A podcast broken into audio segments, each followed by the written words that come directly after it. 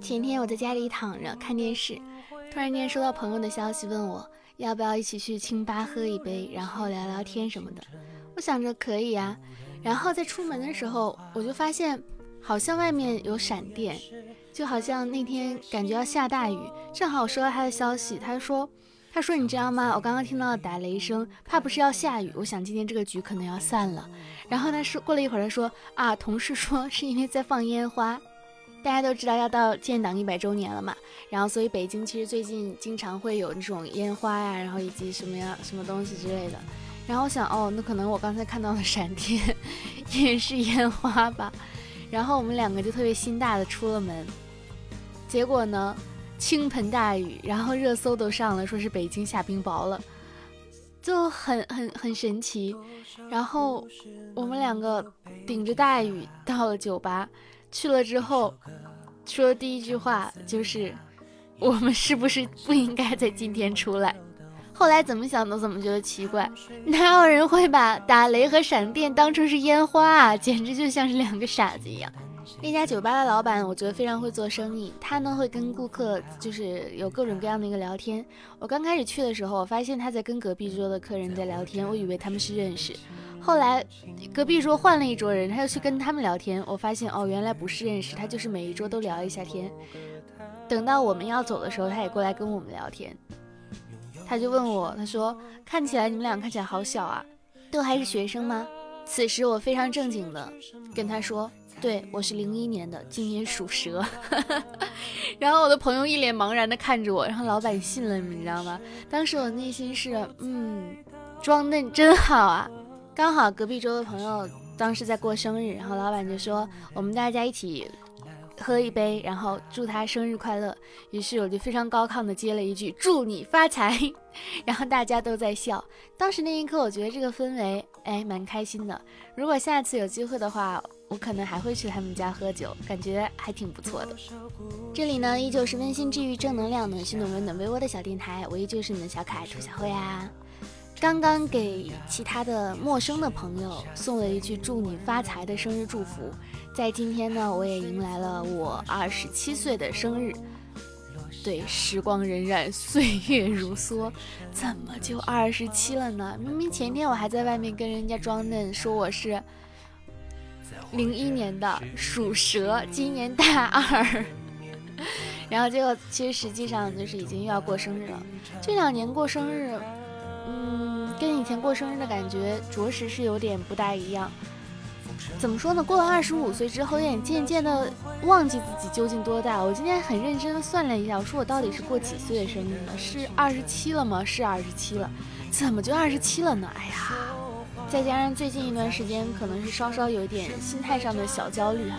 虽然我身边的朋友都说我的心态非常非常非常的好，但是我自己知道，就是有那种小小小小小小的焦虑横亘在就是周围。嗯，大部分的焦虑其实往往都是来自于金钱方面的缺失，或者是事业上面的没有很成功。人们都说会给自己一些时间和机会，比方说我给自己多长时间的机会，要达到一个什么样子，如果达不到就去做什么事情，这是我们自己所习惯的后路论。但是我曾经采访过一位演员，他跟我说，不要留后路，斩断你的后路，你才能披荆斩棘，一路向前。但我会习惯性的给自己留一点点的后路，哪怕只有一点点，我也会觉得，啊，我的背后还有一个靠山，我的背后还有倚仗，不是孤注一掷的向前行走，心里会稍稍有那么一点点踏实。但是最近开始有点怀疑，这么做到底是对还是错？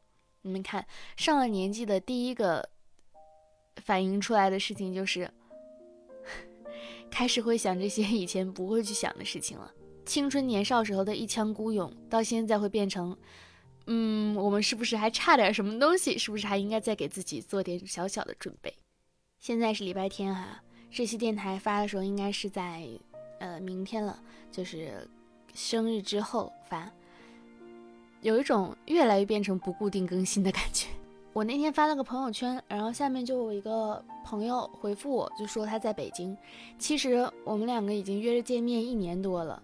经常就是他在北京，我不在北京，以及我在北京，他不在北京，以及我们两个都在北京，却彼此懒得见面。然后这次他跟我说他在北京，我也是默默的，就是没有回，因为最近不是很想出门，说实话，这最近就是有点想在家里待着，就是有点想躺着，然后不想动弹。但实际上呢，最近还是有点忙的，忙的都是那些奇奇奇怪怪的事情，就是一点点的忙碌，然后你也看不到有什么的成果出来。然后，呃，你要说出去玩呢，也懒得出去玩。社交也懒得社交啊，但是最近还是有找朋友一起聊天什么的。最近的生活过得就还是比较平平淡淡的，就是有一种平淡是福的感觉。不知道为什么，就是突然间有一种即将皈依的感觉。这个形容词很奇怪，很诡异。有人说交朋友呢就要讲究舒适，将心比心这四个字呢贯穿了所有的恋爱关系也好，交友关系也好，看待对方有没有认真对待你也是一样的，就是将心比心。啊，最近约朋友都很习惯于，要么就是约在咖啡厅、酒吧、饭店，要么就是约在家里面，大家一起看看电视、看看剧。前天周六的时候，我就是约了几个朋友，然后在我们家里，本来说要谈点事情嘛，然后就开始看电视，看了一个啊，你的婚礼，这个电影真的是 给我们直接看心塞了。其实我觉得我现在完全看不了 B E 的东西，B E 你知道吧？就是 bad ending，就是坏结局，呃，一对 C P 没有最终走到一起的那样的一个电影。看完之后心梗都快犯了，我想说，太难过了吧？谈个恋爱，然后明明那么喜欢，却没有走到最后，然后而且是因为一句话的原因，就是没有走到最后。虽然那句话可能折射出当时男主人公的想法，但是那一刻我感觉伤心极了，内心就。几个大字从我的心里面、脑海中浮现出来：出言有尺，戏谑有度。就是说话的时候注点意，注点意，注点意。但是人呢，往往都是脆弱而且又敏感的。一旦有一件事情横亘在你们中间，那就很难再变成更好的去突破掉你的一个当下的一个认知，很难再跟他去在一起相处。我也理解这样的一种感受。反正那个电影给我看的心塞的很。后来就开始看《觉醒年代》，然后。因为觉醒年代其实也很悲伤嘛，就是那一天围绕环绕着我们的一个氛围，就是非常压抑悲伤的氛围。我今天晚上也是刚刚看完那个娜娜，呃，你们知道吧？就是一个动漫漫画动漫翻拍的，就是一个日本电影，非常的好。我还看到国内也准备也也开始备案也要拍这个了。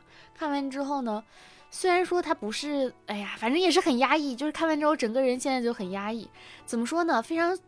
希望自己能够舒适快乐，然后发现自己越来越沉浸在这种悲伤的氛围当中，我感觉不应该这样，不应该这样。我今天看看到就是李雪琴啊，她在那个有个综艺叫《五十公里桃花坞》嘛，她在里面就说，她说今天我要告别的这个物件呢，是一件衣服，很多年前啊，我在逛商店的时候看到的，特别喜欢，但是呢，我根本就穿不进去，然后我一直在鼓励自己，就说我要减肥，我要瘦到能穿进这件衣服。大概三四五年过去了，我现在离这件衣服呢已经越来越远了。就是我觉得我穿不进去这件特别特别小的衣服，我也是好的，被大家喜欢的。我可能呢以后还是会减肥，但我只会为了健康，而不是为了一件我根本穿不进去的衣服。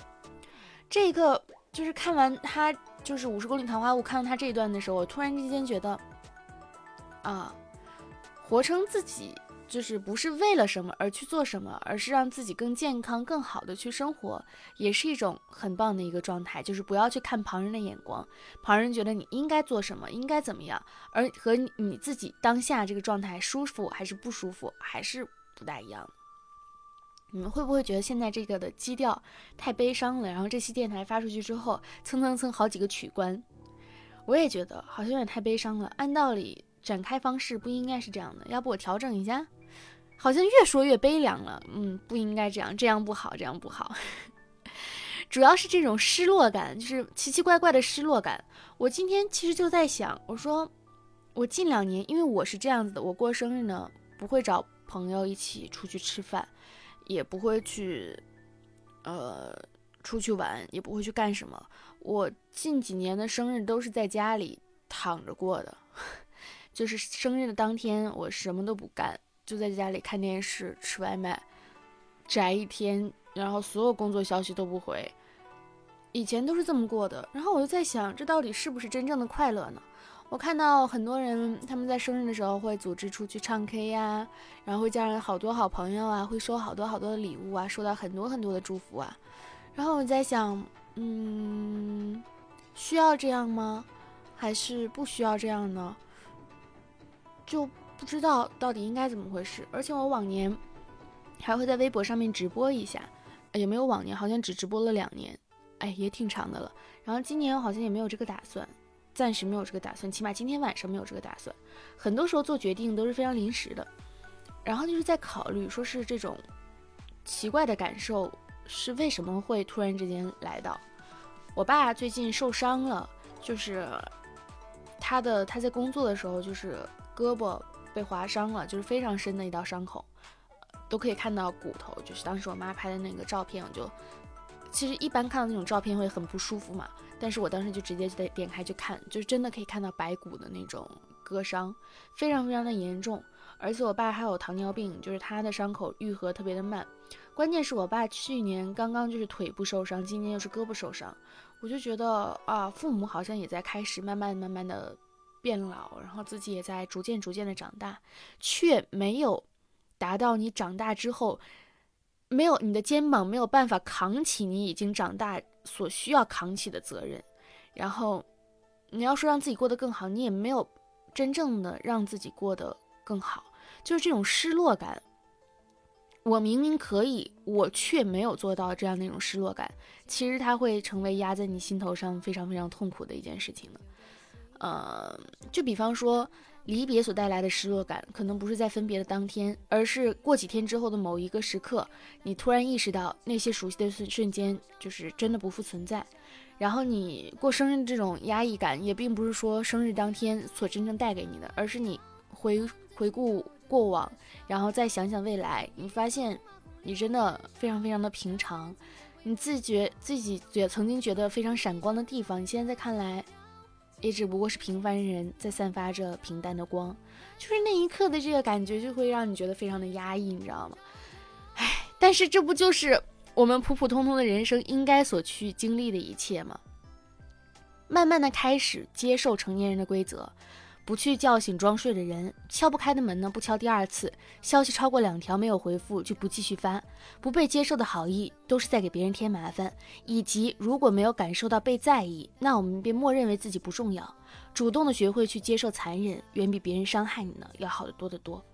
我先不断在给自己打这个心理的预防针，自己先来戳自己几刀，自己伤害自己几刀，然后以非常坚强的一面去再面对。你身边工作也好，或者是周遭所有人也好，让大家觉得你是非常快乐、非常积极、非常健康的。但是在今天呢，我就是想把我自己比较丧气的一些东西说出来，嗯，也没有很丧气吧？听起来好像也还好哎，就是觉得还不错。最可怕的其实不是说你年龄的增大以及你的衰老，最可怕的是你失去了对生活最基本的热情，这个是你比年龄衰老之外更加可怕的一个事情。所以还是要时时刻刻的去提醒自己，要年轻啊，要偶尔幼稚啊，要胡闹啊，不要对世界失去好奇心啊，也不要对生活习以为常。这本身就很矛盾，一边告诉自己要习以为常，一边告诉自己不要对生活习以为常，是吧？就是大多数人过了这一生，总觉得自己好像缺欠了一点什么，啊，这个就是在有一本书叫《月亮和六便士》里面，就是毛姆的《月亮和六便士》里面说，他说我承认这种生活社会的价值，我也看到了他的井然有序的幸福，但是我血液里呢却有一种强烈的愿望，渴望着一种更加狂放不羁这样的一个旅途，内心呢更加渴望一种惊险的生活，大家都是这样。就是在跟自己和谐相处的过程当中，偶尔去超脱了这样一个边界，去往前试探性的迈出一步，然后去看一看，然后时不时再把自己再拉回来。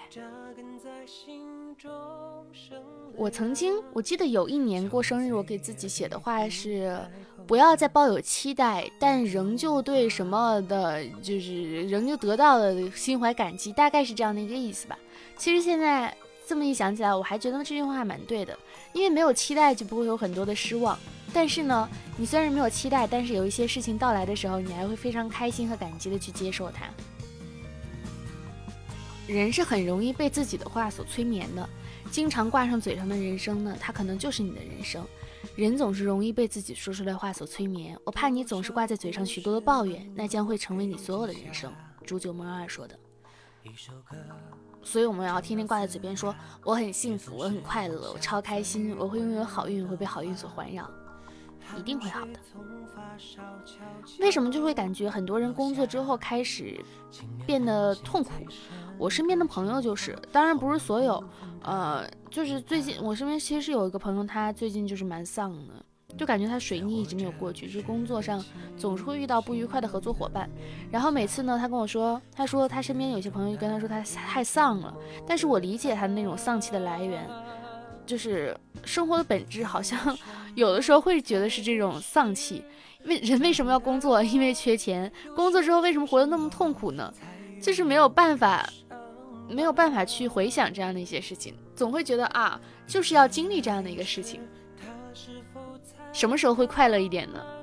不知道，不是说奢求要有什么好的运气，也不是说奢求要好的运气过来找你，更不加更加不希望坏的运气过来找你，只是希望一切的时候，不管好和坏，都是我自找的，那就可以，就是自己做的决定，自己承担后果，怎么想它都还是一个比较酷的一个事情。季羡林说：“走在一条开满桃花的路上，云蒸霞蔚，前途似锦，一切都会越来越好的。”也希望我们每个人呢都能够学会去爱自己，好好的爱自己。爱自己呢，是终生浪漫的一个开始。王尔德的话，好好的爱自己，也爱身边的人。虽然我们每天都自暴自弃，但我们一定还是要好好的爱自己，去可可爱爱的过这一生。好啦，嗯今天呢节目就到这里啦。最后呢，今天好歹也是我过生日嘛，那我就给自己许三个愿望。第一个愿望，我希望身边的家人们，我的家人们都能够健康、快乐、幸福、平安顺遂。然后第二个呢，我希望今年，嗯，能够顺顺利利的，不求有多么的好吧，起码一切顺遂，度过眼前的每一个坎儿。希望。能够赚点钱，然后事业能够越来越好。对，最后一个愿望呢，我就不说了，因为之前看《想见你》说第三个愿望要留在心里才会实现，如果不实现也不会失望。好啦，祝我二十七岁生日快乐，也祝你们天天开心，祝所有收听到本期节目的小可爱们都能够天天开心，然后也是平安顺遂。现在觉得无常便是常，平安就挺好。好啦，喜欢本期节目呢，可以点击一下订阅，基本上每周四都会更新的。虽然今天是周一，毫无说服力。然后，呃，我的新浪微博是浮夸大哥兔小慧，QQ 群五二四六三一六六八。感谢大家收听，拜拜，做一个好梦哦。